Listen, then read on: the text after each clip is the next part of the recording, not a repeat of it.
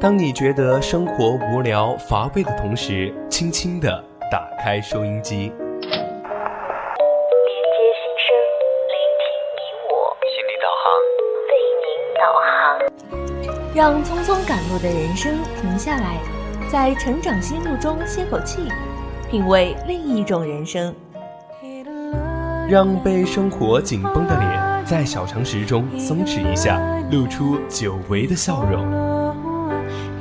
岁月里变得干涸的心田，在这里，在这里接受一滴滴情感的甘露。这里是这里是心情驿站，你我的心灵避风港。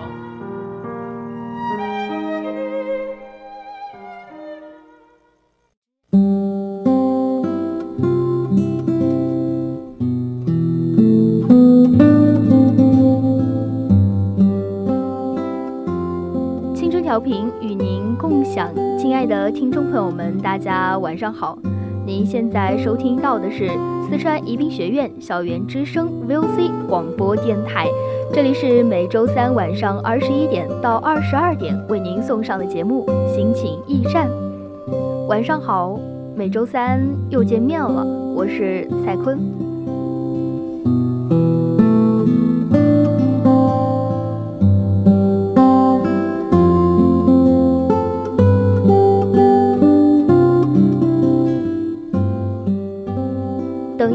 过所有的苦以后，你可能会去感谢当时的自己，因为贫穷不是原罪，懒惰才是。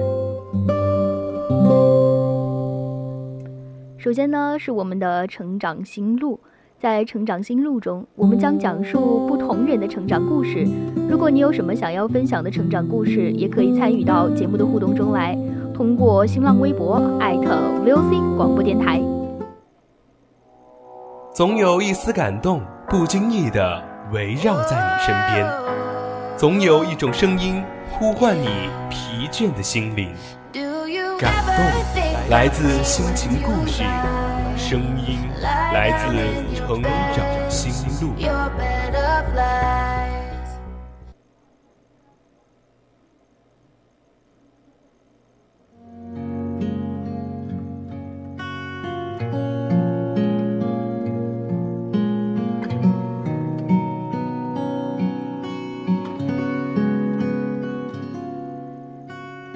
晚上九点向你问好，我是蔡坤。成长心路，说出你成长中的故事。今天呢，想要给大家分享的一篇文字，来自于粉象姑娘。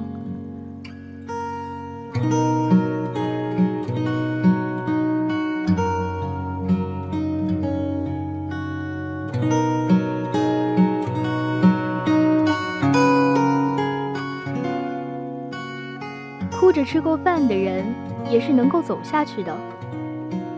这两天啊，在朋友圈看到很多关于杭州地铁的照片，印满了网易云音乐的一些乐评。有个在杭州的朋友也给我发了一张他拍的，上面写着：“哭着吃过饭的人是能够走下去的。”他说：“这个营销活动太他妈成功了，看到这句我差点就哭出来了。”我说：“我也是啊。”世事如书，让人落泪的总是最像自己的那一句。我还记得在某篇文章的下面，有个读者留言说，在学校附近的小餐馆里，见过一个姑娘哭着打完了一通电话，挂之前呀，特别大声地说了一句：“分就分吧。”然后泪流满面地招呼老板说：“再加两个肘子。”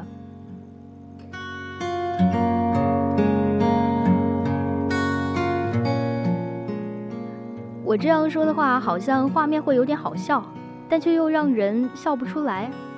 我也哭着吃过饭，那种感觉只有我们经历过才会懂。回头看看，哦，原来一个人也可以撑过很多心酸。上一次哭着吃饭是失恋的时候，大中午十二点，收到了对方提出的分手信息，一个人在出租屋里，眼泪掉得天昏地暗的。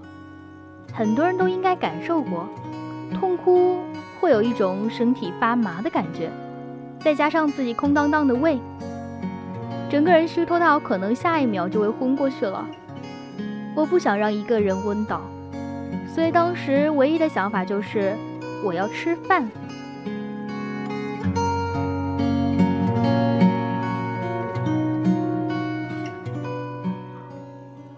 窗子外连着下了好几天的雨，想到阴雨天，外卖送要很久才到，我退出了那个外卖软件。洗了脸，套上外套下楼。楼下只有一家麦当劳，我点了一个鸡腿堡的套餐，找了一个没有人的角落，把食物大把大把的往口里塞。我原来以为悲伤到极致会像书里写的那样，我会失去味觉，但是并没有。可乐还是甜的，番茄酱还是酸的，眼泪一样还是咸的。其实说来也奇怪。味觉的记忆比痛觉还要深刻，所以我后来再也没有去吃过麦当劳的鸡腿堡了。其实说到这段经历，只是想表达一个不深刻，但是却非常有用的道理：再痛苦，也不要饿着自己。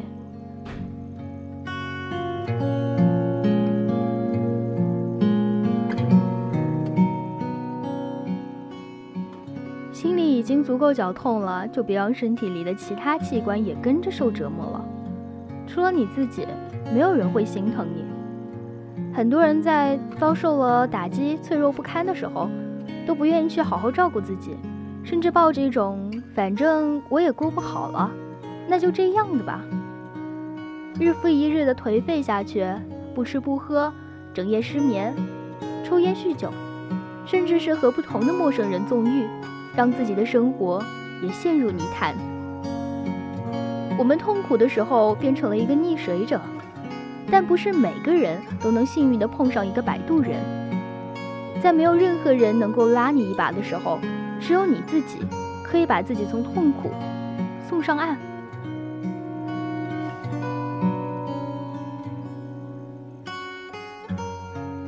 如果你现在哭累了，就赶快去吃东西吧。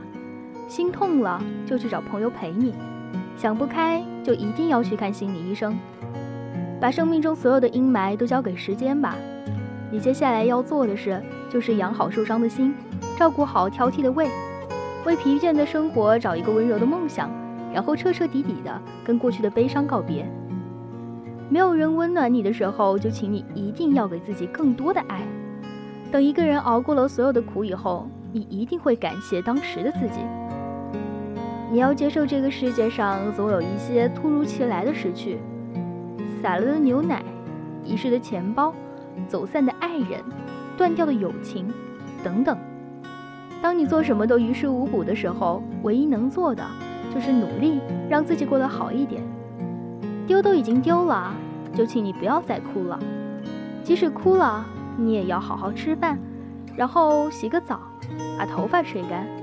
生活需要继续，心酸也总会过去。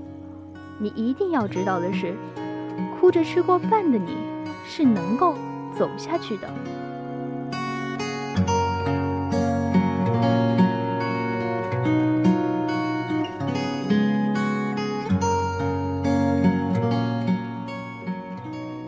第二篇文字来自于缓缓君，请尊重一个穷人的努力。也不知道从什么时候开始呀，朋友圈兴起了一个讨伐穷人的风气。你穷，也就你有理了；你那么穷，也一定很 low。嘲笑贫穷的时代就是最好的时代。虽然说重复可能是一种力量，但当这样的文章开始反复的刷屏的时候，也是煽动了社会对于贫穷的一个鄙视。再然后，人们不仅开始讨伐贫穷了。还开始嫌弃穷人的父母。你买不起房，说明不仅仅是你自己不努力，而且是你的父母都不努力。这样一个绝对化的论断，给了贫穷加上了一道原罪。当我在自己的文章下面看到这样的评论时，我会感到一种火辣辣的刺痛。难道穷人就该被钉在耻辱的柱子上？不是的，我来给你讲几个真实的故事吧。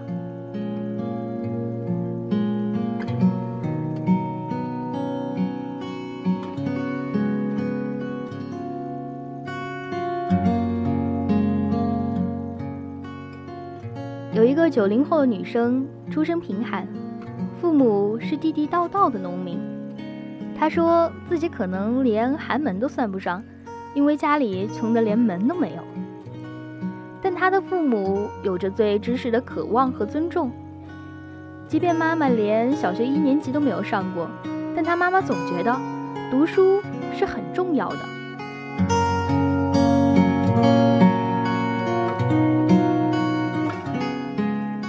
我从来不会拿自己跟那些家庭富裕的小孩做比较，但是我们必须要承认，这个世界还是有一点不公平的。他们有很多优越的条件，是我们都没有的；他们有很多捷径，我们也没有。但是我们不能去抱怨。每个人的一生都是不尽相同的，有些人出生可能就含着金钥匙，有些人出生或许连爸妈都没有。人生跟人生是没有可比性的。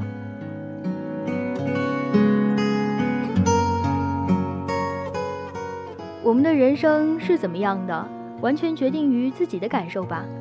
你一辈子都在感受抱怨，那你的一生就是抱怨的一生；你一辈子都在感受感动，那你的一生就是感动的一生；你一辈子都在立志于改变这个社会，那你的一生就是斗士的一生。这句话来自于他的演讲《寒门贵子》。我相信大家听到这里的话，已经知道我说的是谁了。我记得刘媛媛是我高中的时候，语文老师会经常放她的演讲视频给我们，教育我们好好读书。她考上了北京大学的法律系，她甚至是还获得了超级演说家第二季的冠军。但是为了供她上学，她的父母吃了很多苦。除了种地，刘爸爸还要去倒卖化肥，一袋又一袋，把上千袋的化肥倒卖出去。才能补一下孩子的学费，但是化肥是有刺激性气味的，刘爸爸也经常被唱得直流眼泪。中国很大，地区差异更大，有些人出生在一个偏僻的小山村里，他们穷只是因为起点太低，但他们依然很努力。贫穷不是原罪，懒惰才是，请尊重一个穷人的努力。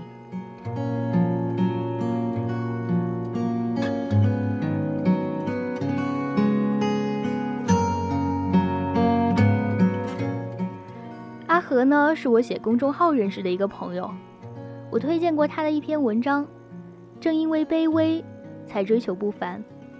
阿和说，他出生在广东省最贫困的市的最贫困的县的最贫困的镇的最贫困的村里面。而他家又几乎是村里最贫困的那一户。从六七岁开始，阿和就要和妹妹一起挑水、洗衣、种地、喂猪，但因为吃的饭菜油水太少，常年都处在一个饥饿的状态。那个时候啊，他最开心的事就是能够吃上肉。好像听起来和刘源的故事有点相似了。他考上了清华，清华的牛人很多。阿和的成绩只能算是一个中等吧，但清华的环境拓展了他的视野。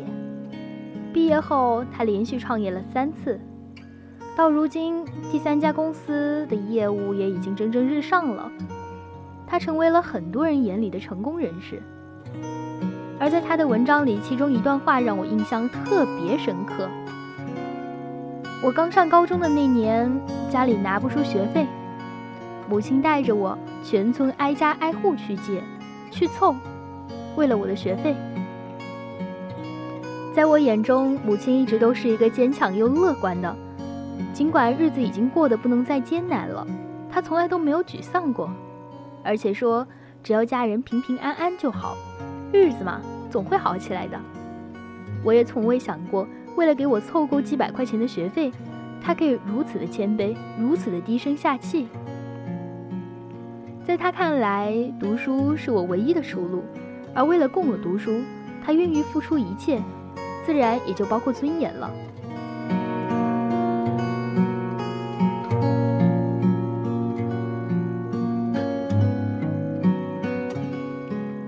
如果你觉得一个人家里穷，他的父母一定也很懒，那不过是你的偏见。我们的父母那一代人，如果不幸生在一个贫寒偏远的地方，时代和环境不会给他们别的选择，并不是每个人都具备你所拥有的所有条件。当很多城市里的孩子学习钢琴、舞蹈，甚至是课外辅导的时候，有些农村的孩子一边读书一边干农活，甚至是还吃不饱。人生啊，就像打牌一样，你没法决定自自己去抓到的是一手怎么样的牌。但你可以决定怎样去出牌。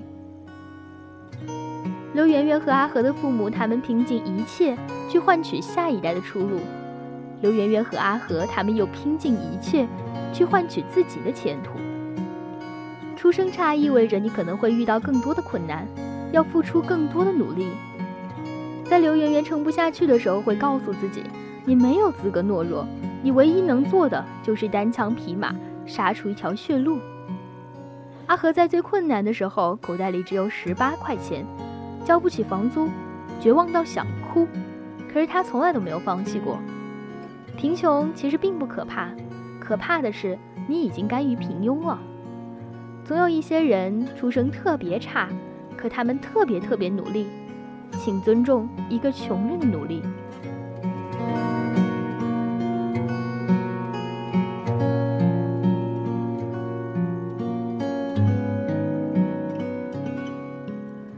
出生在杭州，父母把我送进了一个很好的幼儿园，我的学习成绩也一直都还可以，保送到了省重点高中，然后按部就班的上了一个985。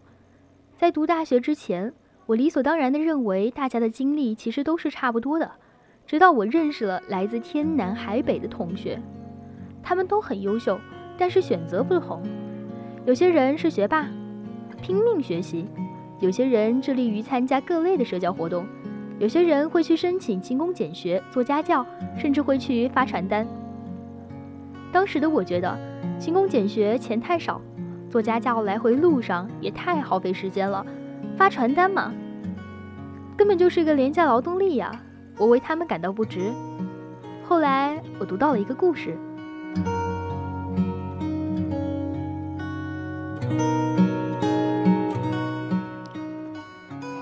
帝在执政的时期呢，有一年发生了饥荒，百姓没有粮食吃了，只有挖草根、食观音土，很多百姓都因此活活饿死了。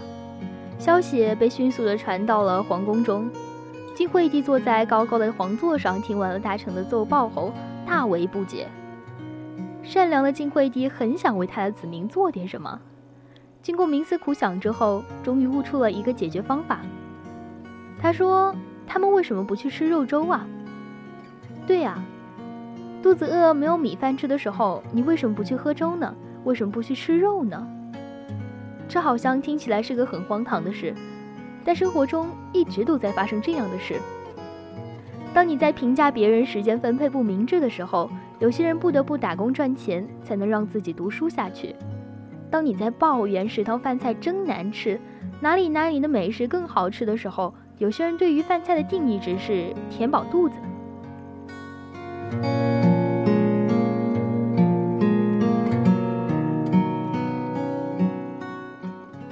我在以前的文章里看到过这样的一句话：每个人的发展都受到了自身约束条件的限制，而约束条件不同，人就会有不同的选择。一个穷人，下班后不看书不学习，你可能会嫌弃他不思进取。但你不知道他在流水线上连续工作了十个小时，你不知道他为了生存，被低价值的事占用了太多的精力。当你为了百万年薪拼命工作的时候，王思聪可能会觉得你不思进取，给别人打工远远不如投资自己的项目，或者说去参加一些高质量的社交，拓展一下资源。你没穷过，你不懂；你没富过，你也不懂。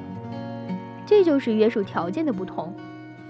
但一个人长大的标志是学会理解、尊重以及换位思考。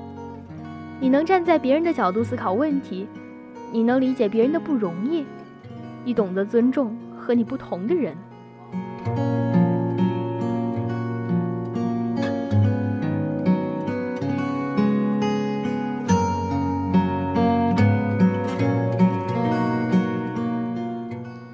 出身豪门的，终究只是少数，我们大多数都是普通人。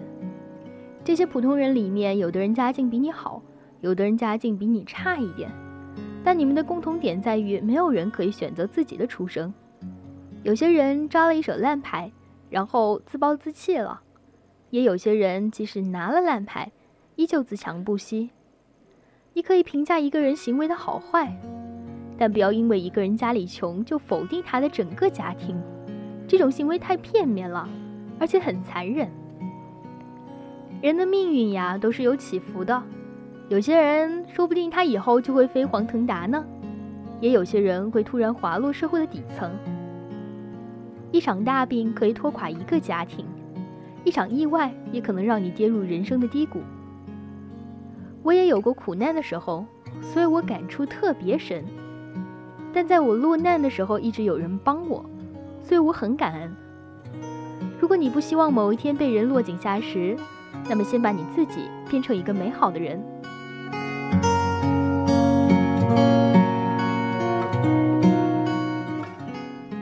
我们追求了更好的教育，我们追求了优质的伴侣，我们甚至在追求更加广阔的世界，最终不都是为了变成一个更好的自己吗？明白了人生的起伏，懂得了换位思考，学会了差异化的去看待问题，而不是一巴掌拍死了一整个群体。贫穷不是原罪，懒惰才是。平凡也并不可怕，可怕的是你现在正在甘于平庸。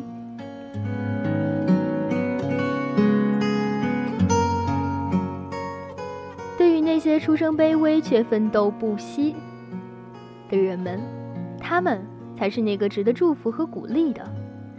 请尊重一个穷人的努力，我会在路边为你鼓掌。